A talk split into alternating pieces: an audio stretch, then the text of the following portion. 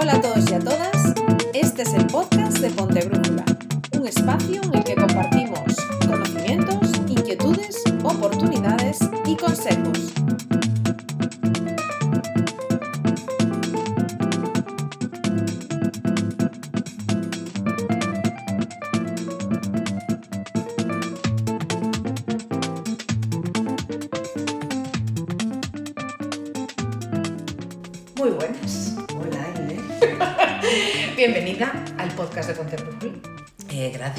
Encantada de estar aquí.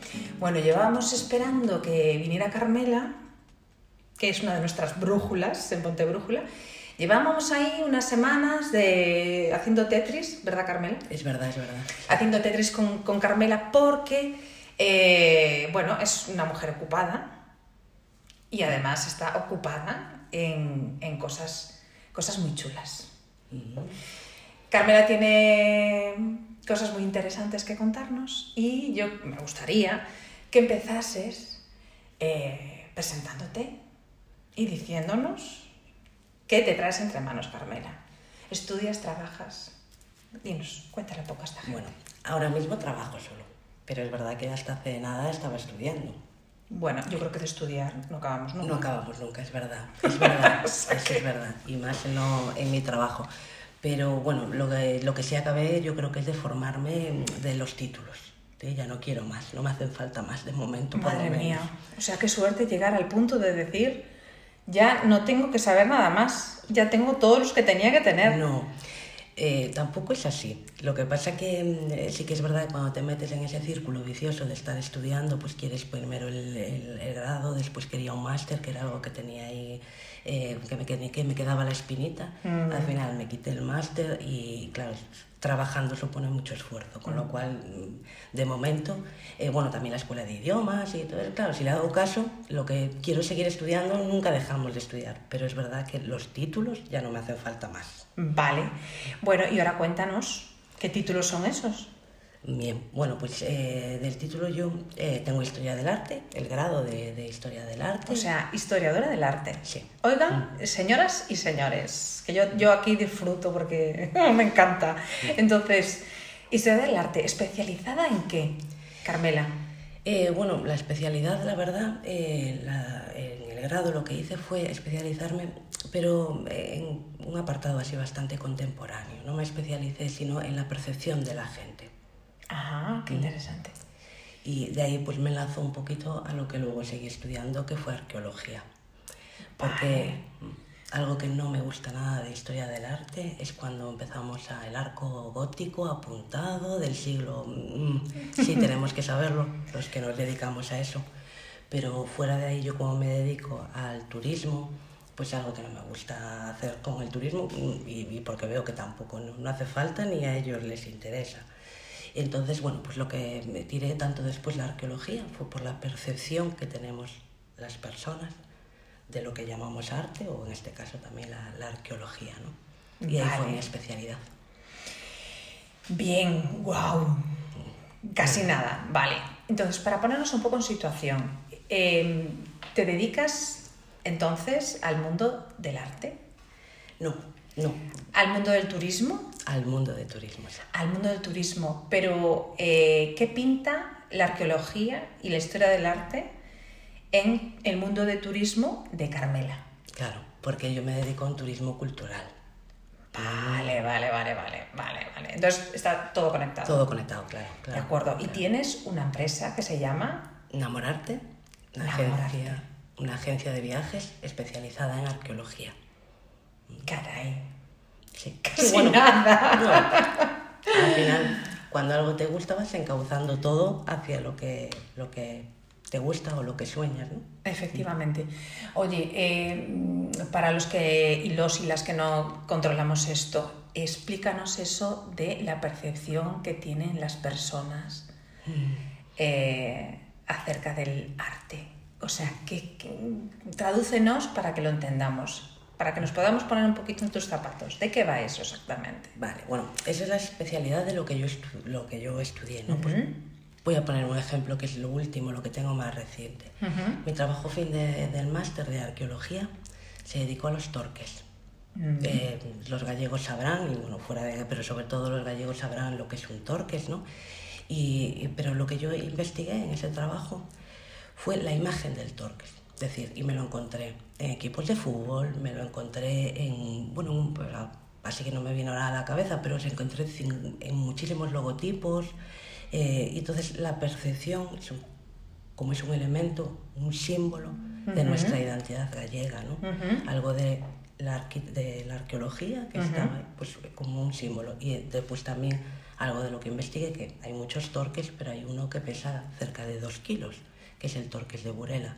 Pues eso, por excelencia, es el que más está detrás de todo, de todo, bueno, de todo esto que yo investigaba. ¿no? no sé si así me pongo un poquito en, en, contexto, sino la percepción. No estudié el torques en sí, hay gente que está especializada en qué oro, en, el, en, la, en, la, fecha, no, no. A mí lo que me llamaba la atención, y lo mismo hice en Historia del Arte, la imagen que representa para nosotros, ¿no? Y estudiar la evolución de las imágenes de los torques desde que eh, las primeras en los archivos que encontré, en los archivos de, de los museos y de, de Pueblo Galego, hasta la actualidad en Internet, que me encontré pues, eh, asociaciones de, de, patrimonio, hacía equipos de fútbol, eh, en el vino, etcétera, etcétera. Es muy, fue muy sorprendente ver así, pues como 300 imágenes, todas así recopiladas. Y claro, nos cambia muchísimo, a mí esa, esa, estudio esa percepción. ¿no? Ajá, qué, qué, qué interesante. Oye, entonces, eh, bueno, después de toda esa fase de aprendizaje, de investigación, de especialización, de, máster y demás, ¿cómo combinas todo, todo eso, todo ese paquete, que eso son muchísimas horas, es muchísimo tiempo y mucho esfuerzo, ¿cómo combinas eso con enamorarte? Bueno, lo combino un poquito mal. Bueno, directamente. Directamente. Hago lo que puedo. Claro, es que al final los que somos emprendedores, ¿verdad? Tenemos que estar para todo y, entonces hay cositas que lo combino mal en el sentido, claro. El, el máster lo hice gracias al COVID. Es horroroso, fue horroroso, pero es verdad que algunas cosas pues te sirven para pensar y a mí me sirvió para quitarme esa espina que tenía. Sí, que fue un eh, momento que nos obligaron como a parar. Claro. Y, y dijiste, ostras, esta, es la mía. Esta es la mía. Esta es la, voy, no, me lo pierdo. Claro, Y, con esfuerzo, porque había que coger el coche, madrugar, ir a Santiago todos los días, y, pero bueno, pero era algo que, que quería. Entonces, Después, claro, me dices cómo lo combino con enamorarte. Claro, enamorarte hubo ese momento que se quedó, se queda paralizado. Ahora, poquito a poco, pues vamos, eh, tengo mucho que trabajar, eh, voy a volver a las redes sociales, y, pero bueno, poco a poco, porque al final. A ver, trabajo. Es un, bueno, ha habido sectores muy afectados, pero evidentemente, eh, bueno, a vosotros os afectó pues muchísimo. Sí. O sea, tuvo que ser como, uf, madre mía un shock, para mí fue un shock. Y de ahí decidí ir a estudiar porque aparte yo es que hacía un año que, que se había puesto a andar justo antes de la pandemia, con lo cual es que claro, fue un shock. O sea que enamorarte nació en el 2018. Sí, mm, sí. En el 2018 arrancamos. Mm. Vale, sí, claro, o sea, 2018, 2020, ahí estabas tú en pleno, vamos. Sí, fue en 2018, pero avanzado. En, eh, creo que fue octubre o algo así, o sea que, sí. la pandemia hacía un año y, poquito. Y poquito. claro. Mm. Y ahora eso supuso volver a, o sea, en el momento de, de pospandemia, cuando ya, ya empezamos a movernos, empezamos a salir de afuera, hacia afuera otra vez, supuso volver a calibrarte, volver a reactivar, volver a contactar. y empezar de como, como de cero, porque es verdad que ahora ya vuelve a haber mucho turismo, pero es que enamorarte no, no, no pretende un tipo de turismo sin conciencia. Vale, cuéntanos un poquito, profundízanos un poquito en eso. ¿Qué significa eso de un turismo con conciencia? Sí, ¿qué es para ti eso, ese mm. paquete? Pues significa disfrutar por, por donde pasas, no ir a sacar una foto y, seguir de largo, sino contactar con la población local lo máximo posible y, y ser un turismo más despacio, ¿no? que como ser más consciente por dónde pasas. Vale, o sea que hay como una pequeña parte de inmersión dentro del, del eh, no solo es visitar un, un, sitio en concreto, sino también impregnarse como de un concepto más etnográfico a lo mejor. Sí, sí, dentro de lo posible, de las posibilidades, sí. sí. Respetando la población local, lógicamente, pero pues por ejemplo aquí en la zona que estamos en Rías Baixas, pues eh, poder ir a un furancho, poder conocer a la gente de, digo, cuando vamos a los barcos, pues de la gente del barco, ponerle cara a la gente y bueno, ahí pues ya el, el propio guía que lleva eso, pues ya también que sea un guía local, eh, claro, como nos gusta a nosotros cuando vamos fuera, ¿verdad? Sí. Eh, lo que te gusta ese tipo de, de bueno, de, de, turismo, pues lo mismo, pero claro, nosotros lo, lo de aquí. Uh -huh. Vale, ¿Y, ¿Y, cómo, son esas, cómo son esas excursiones, eh, Carmela? ¿Tienes, digamos que, paquetes predefinidos? ¿Haces experiencias a medida? cuéntanos un poco cómo planteas ese tipo de, de experiencias para que todas y todos lo entiendan. Pues sí que en principio hay cosas ya que están predefinidas, ¿no? Uh -huh. Pero luego hay que adaptarlo a cada cliente. O sea, cada persona, sus preferencias, entonces sí que es verdad que el público que se dirige a, a nosotros, que viene a enamorarte, es verdad que ya cuando ves una página web te está hablando de cultural, o sea, ya estás, ya como que ya es de sintonía, ¿verdad? Es como un filtro, ¿no? Sí. sí o sea, ya, ya, ya es un filtro inicial que ya saben que se van a encontrar con un paquete cultural intenso. Claro. Vale. Pero luego, eh, claro, sí que también se adapta a, a, las necesidades, lógicamente. No es lo mismo pues, que vengas cuatro días, que puedes venir cuatro días, a que vengas ocho. Entonces, claro, siempre, siempre se va adaptando. Pero sí, eh, buscando eso, la, el, el, contacto con la población local, con en este caso también nosotros. Yo la primera, si levanto el teléfono, pues ya estás contactando, ya como que la experiencia empieza desde el momento en el que levantan el, el teléfono o que nos enviamos un correo uh -huh. y ya empiezan a viajar aquí, ¿no? Ya están como un poco conectando con, con el destino. Uh -huh. Y ya luego, pues eh, una vez aquí también, eh, el, lo que es el apartado de la arqueología, también es algo que la arqueología nos lleva a sitios muy, bueno, hay sitios que, que tienen mucho turismo, ¿no? Pero sí que hay otros que son muy desconocidos, entonces nos lleva, cuando vamos en época de, una, de, de temporada más, más baja, pues que nos lleva a sitios más apartados. Uh -huh. Y que bueno, es verdad que también el cliente que viene, cuando ve la arqueología no ve cuatro piedras, ¿no? ya está viendo algo detrás. Es lo que decías, el filtro. Es, ya, importante.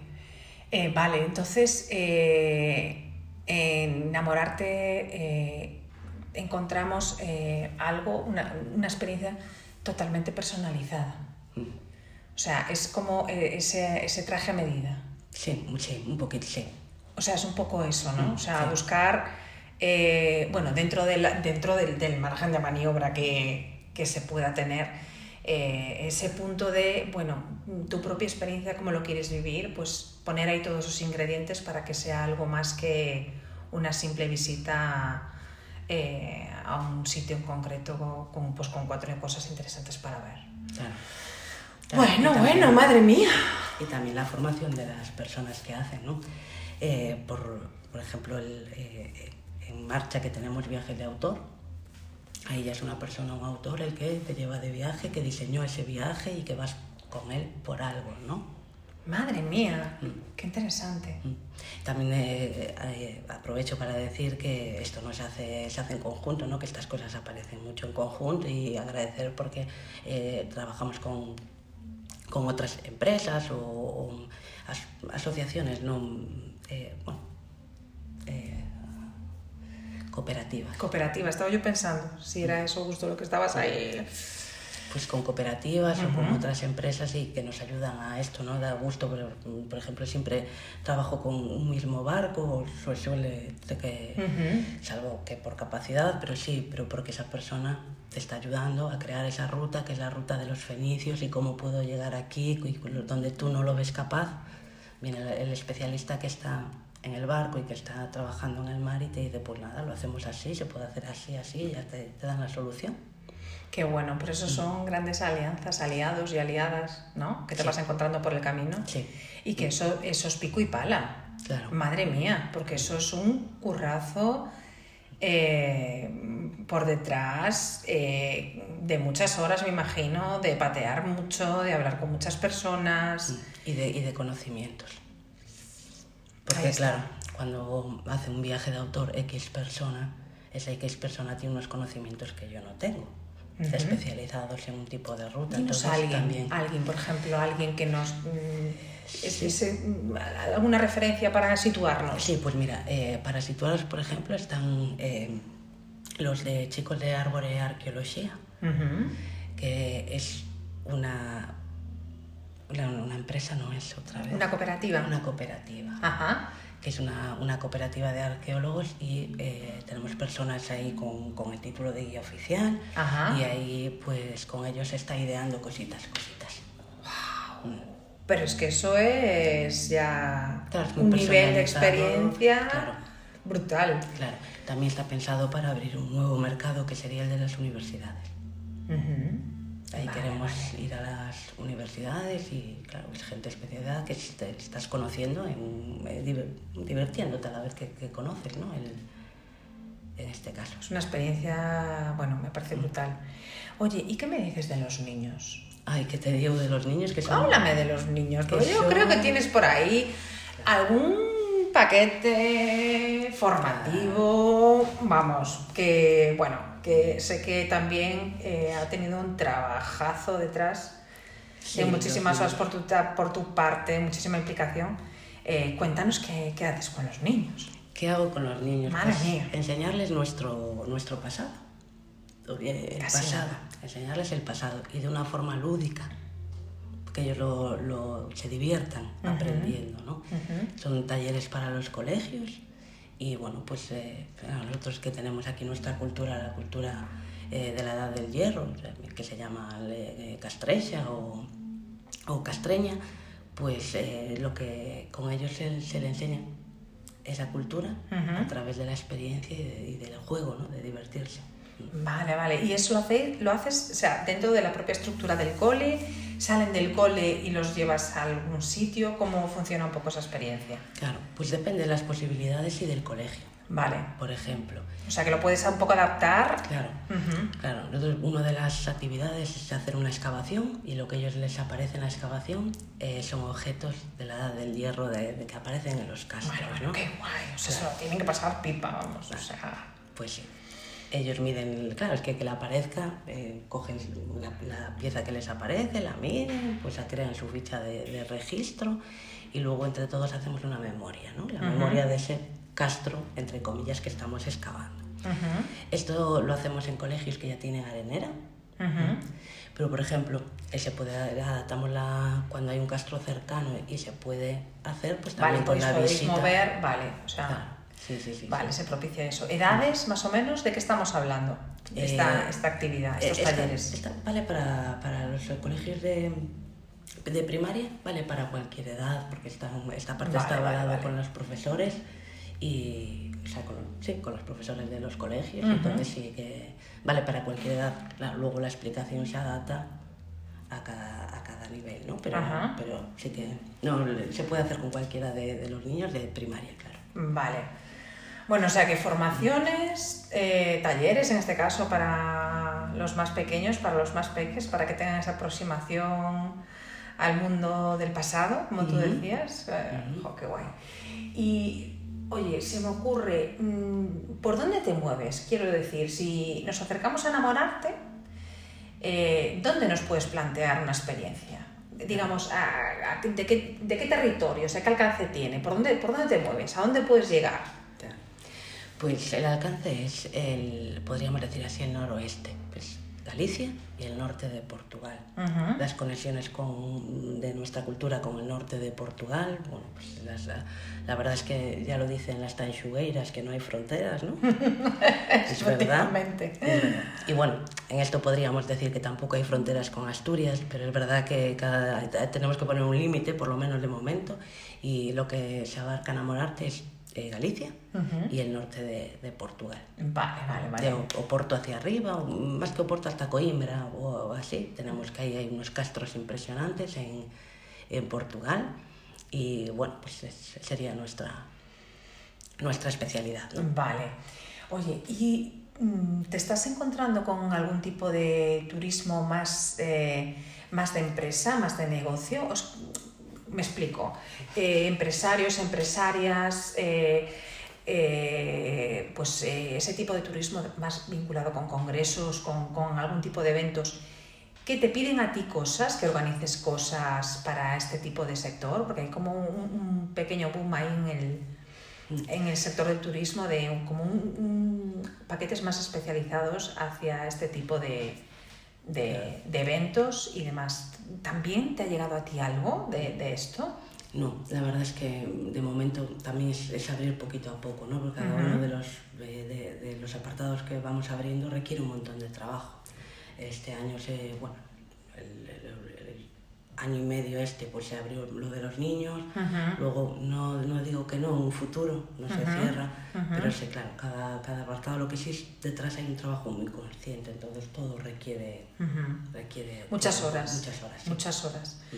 Y, y bueno, eso es lo que, lo que no se ve, pero después están todas las horas de exposición que estás moviéndote, viajando Claro. eh, y demás. O sea Claro, que... yo también soy guía oficial aquí en, en Galicia, entonces también pues eh, realizo eh, con, con clientes de ya de hace mucho tiempo Ujú. y entonces sigo moviéndome pues y claro al final pues el tiempo es limitado ¿Las horas son las que son? son las que son El- la pandemia pues nos hizo empezar otra vez un poquito de cero y entonces pues se va abriendo así poco a poco Ujú. mejor sin prisa no pero más Sí, sí. consciente Sin duda, sin duda. Y, y muy conectada contigo misma. claro Mm. Con Sí. esa parte de eh, dónde está mi pasión, lo que me apetece hacer, realmente mm, Claro. esto es lo que quiero ofrecer, realmente esto era lo, en lo que yo estaba enfocada, era mi, Claro, es sí. esto lo que mi punto en enamorarte, o sea, bueno. Sí, sí, sí. el- Y lo que pasa que ahí tiene un poquito de trampa también, tengo que decir, porque eso luego te das cuenta de que cuando no, o sea, no eres consciente de que estás trabajando. Y luego al final pues empleas muchas horas, eh, pero bueno, eh, tiene su lado bueno, pero su lado malo, porque es que yo están los libros, las lecturas, todo va en ese. Ahora mismo estoy leyendo un, un libro en portugués para que me ayude con, con el portugués, pero el, el libro es de vikingos en Portugal y en Galicia, entonces y ya mi cabeza está rodando, por eso digo que te metes y tiene un poquito de, de trampa, porque luego parece que como no notas que estás trabajando, Ya, ya, pero Pues, al final son muchas son horas. muchas horas. que son muchas horas. Que en el medio del ocio, oye, se te cuelan por ahí también, ¿no? Las Sí, cosas de trabajo. Sí, a veces es verdad que hay que decir hasta aquí, hoy paramos y... Eso es un aprendizaje también, ¿no? Sí, sí, sí, porque La parte de ponerte esos límites a las horas y demás. Sí, sí, no, y darte permiso de que, claro, yo también trabajando, aunque es verdad que el invierno tenemos otro, otro ritmo, pero en verano que trabajas en el turismo y el fin de semana, entonces llega el lunes y dices, pues no me apetece, te levantas cansado y dices, Efectivamente. el lunes es mi día de descanso, el lunes y el martes, o sea, darte días de descanso, porque si no hay que reponer pilas, ¿no? Oye, ¿y cuando Carmela se va de vacaciones y hace turismo? ¿A dónde se va Carmela? Pues Carmela, claro, ¿a dónde se va Carmela? ¿A dónde se va? Bueno, Carmela co- coge vacaciones.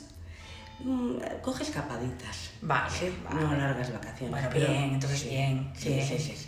Bien, bien, eso bien, súper importante y No bien muchas, por ti. claro, últimamente es que el, el COVID y todo Efectivamente, esto, que- efectivamente. y luego hay que re- hubo que reponerse y todo esto. Entonces, no muchas últimamente. Pero ¿a dónde me voy? Pues mira, eh, por poner un ejemplo, pues me hago una escapada y, y a donde sé que hay- están excavando un sitio y que hay visitas guiadas. O sea, O sea, que tú... Ni ahí descanso. O sea, ¿en serio? Pero no, no, no. no, o sea, Lo disfrutas, Lo ya disfruto, sé, lo claro. sé, lo- ya sé que me va- ya lo sé. claro, claro. Porque lo, lo transmites, lo, lo permeas, o sea, pero era un poco para, digo, bueno, a ver si, a ver si nos dice a Punta Cana. Claro, no, no, no, no. Bueno, no, que igual algún día voy porque seguro que allí hay, hay, hay ruinas y, o sea, no quiero decir que no, pero vamos. claro, tendrías que vincularlo Claro. con una parte, quiero decir, no nos ibas a decir, no, no, me voy de... mm. Yo llevo, llevo muy mal lo de estar en la playa y eso lo llevo muy mal. Me gusta mucho, disfruto más en las vacaciones, más del monte Sí, un- bueno, con una charquita para, para refrescarnos y eso está bien, ¿eh? Pero Sí. disfruto más del monte, del fresco de, de- de la montaña, Ujú. más que de la playa, un poquito, no digo que, un, pero un chapuzón a mí la playa no, no, es, no. es mucho lo, ¿no? No, no, ni las multitudes. Ni las multitudes. Ni las Claro. multitudes. O sea, algo más, bueno, como lo que tú haces al final. Ese Claro, grupo sí. elegido de personas que van a ver algo especial, con esa inmersión cultural. Madre mía, bueno, pues lo- te lo llevas a todo, ¿eh? esa parte, te lo llevas a todo, a todas las facetas de tu vida. Oye, eh, dime una cosa, ¿qué es lo que más te enorgullece de enamorarte? Más me enorgullece. Bueno, eh, el, el aprendizaje de los niños, eso, ver cómo disfrutan ahí los niños y, y y que los profesores vean que el feedback, ¿no? De que es algo que, que, que a los profesores también les gusta, es muy, es que los niños son una debilidad, la verdad. Mm, No ¿te, gustan, ¿Te gusta trabajar con ellos? Sí, sí. Y luego, pero bueno, también de, de los adultos, luego lo que, que cuando te llega un comentario, ¿no? De que esto, pues, de- dándote las gracias por cómo lo, se lo han pasado, porque les ha gustado, ves que ahí, pues, eh, recompensa, ¿no? La recompensa. Vale, se, se te llena como aquí, ¿no? El- el- Sí. Esa parte del pecho, aquí el corazón, dices, ¡ay, qué calorcito! Sí, y, y- y luchar un poquito por un turismo cultural, ya digo, no, no es que sea ni, ni- No solo es de Galicia, también del norte de Portugal, también las fronteras ¿no? de, de esa cultura, o sea, no es que no es que sea cerrado, pero sí que lo mismo que a mí cuando voy fuera nos gusta empaparnos de otra cultura, pues aquí ayudarles a, a la gente que viene a empaparse de, de esa cultura. Y la verdad, cuando más se me llena el, el- ese pecho que tú me dices, muchas veces ha- haciendo las visitas y viendo, pero no solo de, ¿no? Sí, de- también de Portugal, digo, yo insisto, Sí, ¿eh? sí. que es, que es de Portugal, Sí. sino tengo ese reconocimiento, tengo esos conocimientos yo, ¿no? Y ver a la gente cómo disfruta y ven lo que podría ser cuatro piedras, lo ven con otros ojos, pero es que lo ves en la mirada de ellos, ¿no? Vale, pero haces un poco de magia ahí. Bueno, es que... Porque la- tienes que poner muchas, muchas eh, imágenes en esa cabeza. Tienes que, que conseguir con tus palabras y, y lo poco que están viendo allí, poco, voy a, que se me entienda bien, ¿no? Ujú. porque bueno, yo soy un amante también de todo esto con lo que trabaja Carmela, eh, me entusiasma, pero eh, que eso es una persona que no tenga una base sobre lo que es, a lo- una base eh, a nivel de conocimientos eh, sobre lo que está viendo y que tú seas capaz de que en su cabeza, en su mente, proyecte eso que en algún momento fue. Claro, No también aquí tengo, tengo que, que reconocer que es que aquí se juntan varias disciplinas, ¿no? que fue lo que yo, mm, en lo que yo me fui enfocando. Por ejemplo, la interpretación del patrimonio para eso es fundamental. y eh, apoyarse de recursos de imágenes. Sea, yo visito un castro, por ejemplo, y Ujú. las piezas están en, un- en un museo, ¿no? Ujú. Eh, Entonces, llevar al castro esas imágenes de los museos, decir dónde realmente aparecieron allí, pues claro, tienes que ayudarte de, de recursos, ¿no? Ajá. Y luego el curso es como la interpretación del patrimonio, que eso Ujú. para, para los guías bueno, es, es fundamental, ¿no? Lo que también te ayuda es a, a, tras- a- a transportarlos, yo en mi caso es transportarlos al pasado. Vale, vale, vale. Es, es que al final es comunicación, o sea, es, es, es, eh, bueno, caray, Sí. es todo un, un proceso, es todo un tiene todo un proceso y tiene, pues como tú dices, toda esa base tan necesaria de conocimientos para poder eh, llevar a las personas y hacer ese viaje con ellas. Oye, hace un rato me hablabas de la lucha, la luchando, usaste la palabra luchar, luchar para eh, un turismo cultural eh, más consciente, ¿no? O sea, Insostenible. lucha.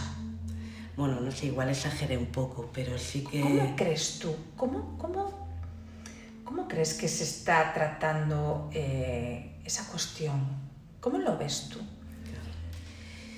Yo... mm, Bien no lo veo, Igual te meto en, está- un- en un, aquí en un pozo. No, no, pero, bueno, pero puedo Pero, o sea, eh, quiero decir, es, es- o sea, entiendo que estás eh, también haciendo mucho pico y pala eh, con tu labor enamorarte con respecto a esto. Entonces, cuéntanos un poco cómo ves tú el contexto, cómo está el sector, cómo ves esa parte.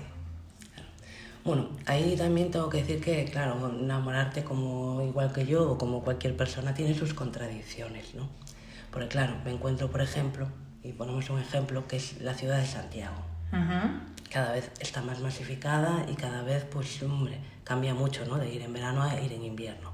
Y cada vez, eh, pues ahora ya se empiezan a quejar los estudiantes de que no hay, eh, no pueden pagar el alquiler porque a los propietarios les interesa más ¿El eh, turismo?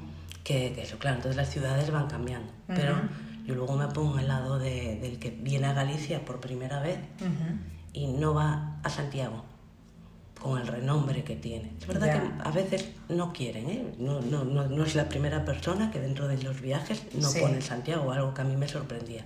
Ajá. Pero hay gente que sí. Entonces, pues tengo, tengo no, mi deber y, y por qué no, ¿no? Porque Santiago la verdad es que también es una ciudad espectacular. Sí, Entonces, sí que es una lucha, pero yo ahí ya poco puedo hacer de, bueno, puedo aportar mi granito de arena, pero sí que creo que ahí es, es entre todos y las instituciones y todo de poner freno, porque el turismo puede ser muy beneficioso, pero puede matar también, ¿no? A ciertos núcleos de población que están muy masificados. Ajá. A Galicia nos llega más tarde, o en- hablo del norte de Portugal, pero por ejemplo Porto, lo mismo que Santiago, ¿no? Son Ujú. ciudades que se vuelven patrimonio de la humanidad Sí, y sí que hay, pues sí que hay un poquito una lucha. Una lucha porque vas por la calle y también son pequeños detalles, pero vas, yo que voy por la calle caminando Ujú. y a veces las terrazas de los locales no te dejan caminar.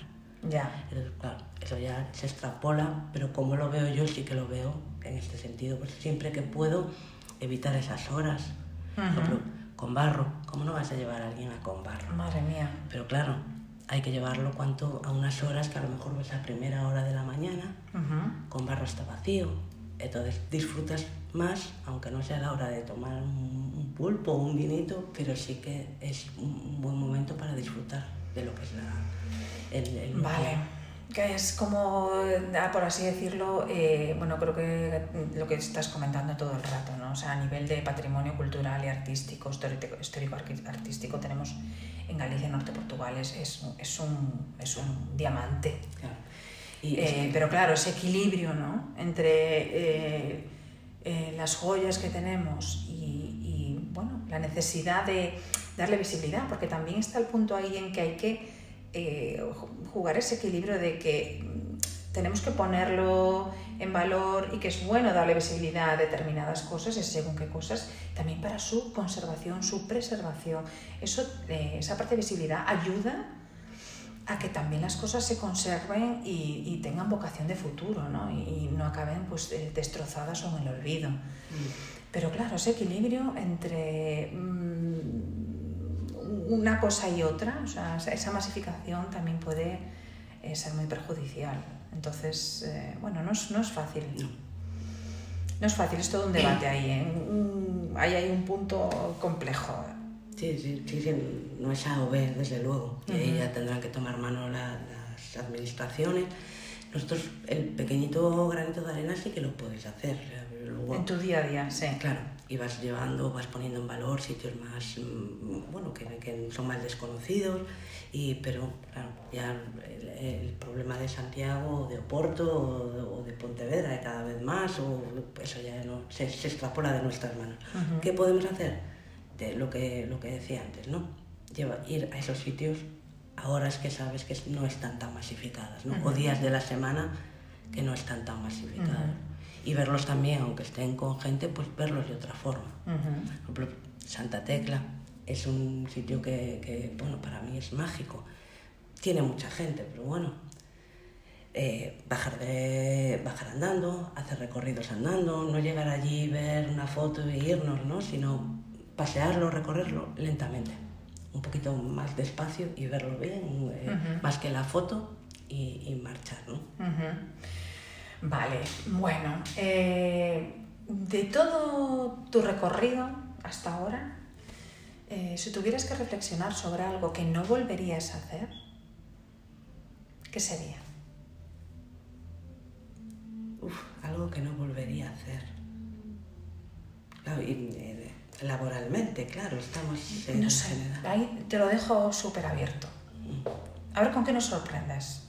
Bueno, yo Porque ya hemos- aquí las brújulas ya me han sorprendido. Sí. Sí, sí. Aquí es un, esto es un momento muy bonito de este podcast. ¿eh? ¿Qué no volverías a hacer? Bueno, en el caso de enamorarte, quizá lo que no volvería a hacer era pensármelo tanto antes de lanzarlo. Wow. O sea, la parálisis por análisis, ¿no? Que Sí. no me digas. Sí. ¿Te costó mucho? Sí, sí, los miedos, el miedo. El, el- el principal, ¿no? La- El inmovilismo nos viene del miedo.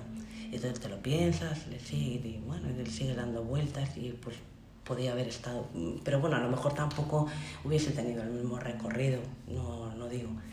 Y, pero o sea que a lo mejor tampoco. Es difícil esa pregunta, Inés, muy difícil, ¿eh? Mm, sí, pero es que trae cosas muy buenas. Porque yo creo que siempre, bueno, claro, se aprende de las experiencias buenas, pero también se aprende de las que, de los fracasos se aprende muchísimo, de las cosas que a lo mejor, sabes, que en un momento has hecho con toda la intención Claro, sí, por ejemplo. y que después, sabes, con, la, con otra perspectiva y con el tiempo, porque claro, el tiempo nos da muchísima sabiduría y el alejarnos de las experiencias y las cosas que hemos vivido nos da una distancia que te ayuda a ver con otra perspectiva, con otra tranquilidad, bajas las cosas. Entonces se aprende mucho también de eso, ¿no? De esa reflexión del que no volverías a hacer.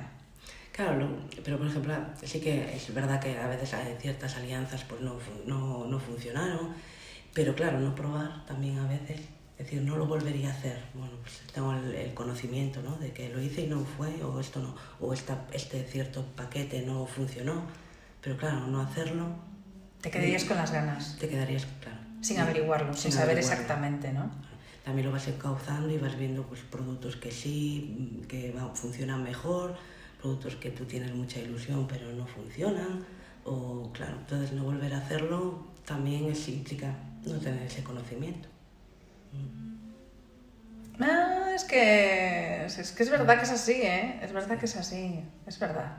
Y aquí tiene este, bueno, tenemos poca cultura de, de los tropiezos, De los, claro. ¿verdad? Y, y Ah. poca cultura de, del fracaso. Y eso es, eso es- lo, lo- Aquí parece, parece que estamos enfocados a que tenemos que triunfar, ¿sabes? O sea, yo salgo y triunfo y ya, ¿sabes? O sea, aquí nace uno aprendido y ya. Y es así de fácil y de rápido. Y la vida es otra cosa.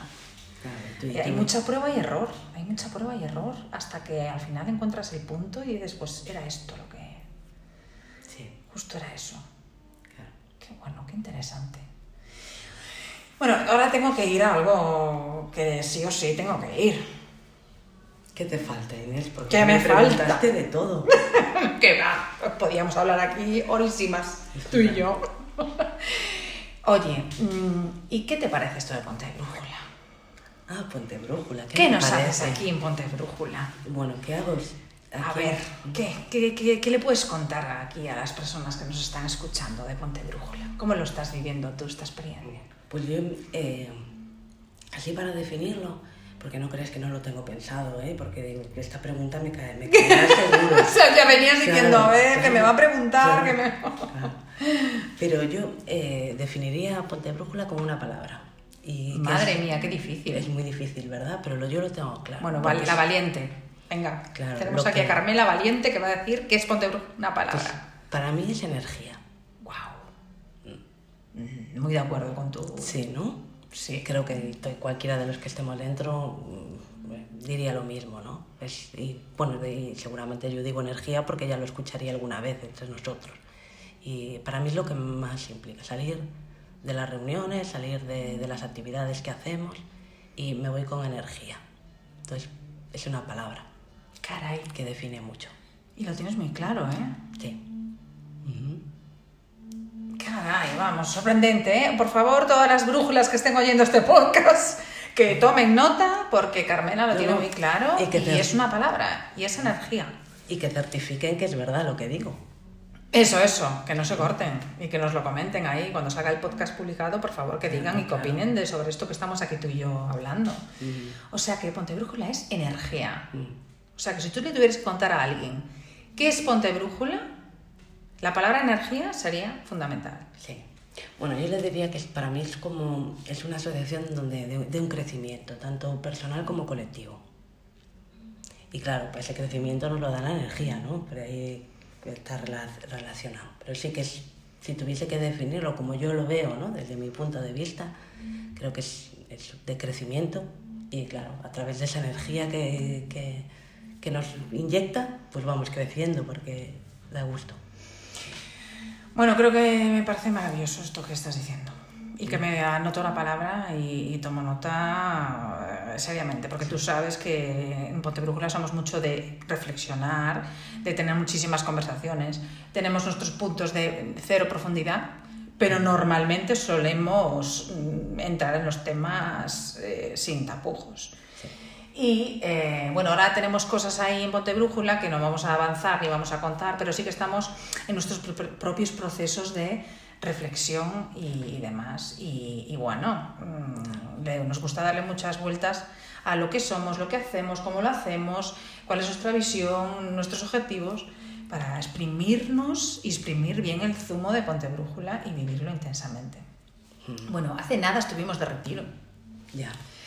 Carmela estuvo disfrutando, no todo lo que quisiera, porque Carmela, madre mía, la agenda de Carmela ahora mismo es complicada, eh, pero nos fuimos de retiro. Oye, Carmela, ¿cómo son los retiros surjuleros? O sea, tú, pues tu experiencia corta e intensa, ¿sí? ¿Ha sido corta e intensa? ¿Cómo ha sido? Y corta y muy intensa. Sí, sí, corta, bueno, porque no, no, no podía más por trabajo, pero sí, muy intensa también. Estuvo, no sé, estuvo muy bien, la verdad, Inés, ¿qué voy a decir?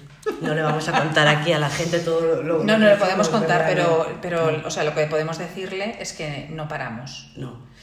Que es verdad que nos gusta juntarnos y hacer esos retiros, que fue el primero que hicimos. Tenemos programado hacer un retiro ahora en el otoño, cuando pase el verano, porque no nos llega a nada el tiempo que pasamos juntos. Las reuniones muchas veces nos quedan cortas y es verdad que eh, esos momentos nos da para mucho y, entre otras cosas, para abordar los temas con, con tranquilidad, sin límite de tiempo y pudiendo eh, darle todas las vueltas que nos apetezca.